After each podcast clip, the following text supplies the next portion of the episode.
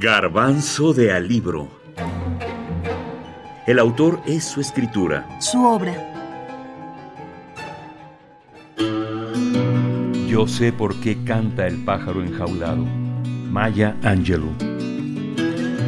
La historia. El libro más importante para Maya, con el cual se dio a conocer en la mayor parte del mundo, uno de los tres únicos títulos de la autora que se han traducido al español, es Yo sé por qué canta el pájaro enjaulado, el primero de siete obras autobiográficas o ficción autobiográfica moderna, autoficción también le llamaríamos. En este libro nos relata su vida durante su niñez. La historia comienza con dos niños, Maya de tres años y Bailey de cuatro, que se encuentran viajando solos dentro de un tren con una nota cosida a mano en las mangas de sus abrigos que contiene sus nombres para que alguien los identifique en su lugar de destino, Stamps, Arkansas.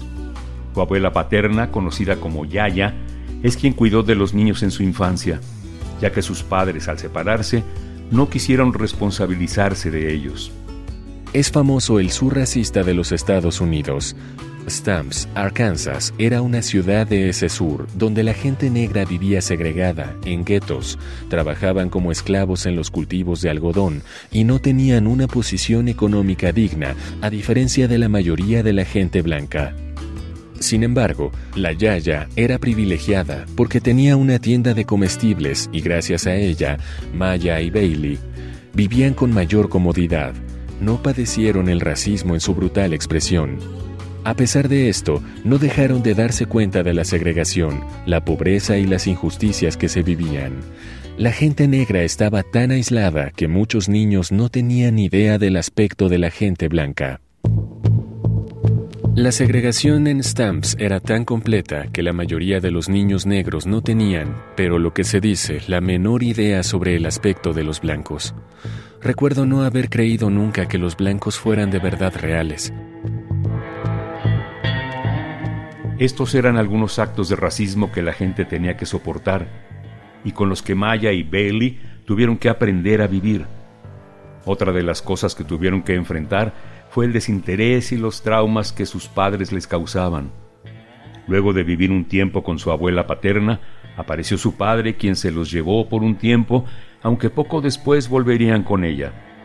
Fue esta época la más traumática para Maya Angelou, ya que cuenta la violación por parte de la pareja en turno de su madre, el juicio a este personaje, su mínima condena, su liberación y posterior asesinato del cual nadie se cuestionó, pero Maya lo asumió como responsabilidad suya porque ella lo había denunciado.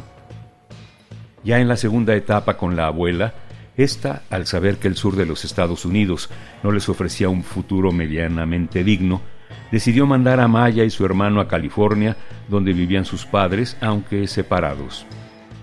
Fue así como Bailey y Maya tuvieron que sufrir diversos acontecimientos entre la discriminación de la época, la falta de oportunidades laborales y académicas, la ausencia de sus padres y un embarazo no planeado a los 16 años de Maya, fueron eventos que marcaron su vida. En cuanto a su libro autobiográfico, Yo sé por qué canta el pájaro enjaulado, cuando salió publicado, la verdad es que fue un gran acontecimiento porque antes de, este, de esta obra, pues una mujer de color no había escrito una, una obra literaria de carácter autobiográfico. Era algo muy poco usual para la época. Se publicó en 1969 y de hecho, bueno, fue un éxito tanto de la crítica como del público lector. Eh, además, este libro, digamos que marcó la carrera literaria de Maya Angelou, porque, bueno, hay que recordar que antes de ser escritora también fue cantante, bailarina, actriz, de hecho llegó a ganar este pues algunos premios Tony, fue directora de cine después y también fue profesora en una universidad. Silvia Georgina Estrada, poeta y periodista.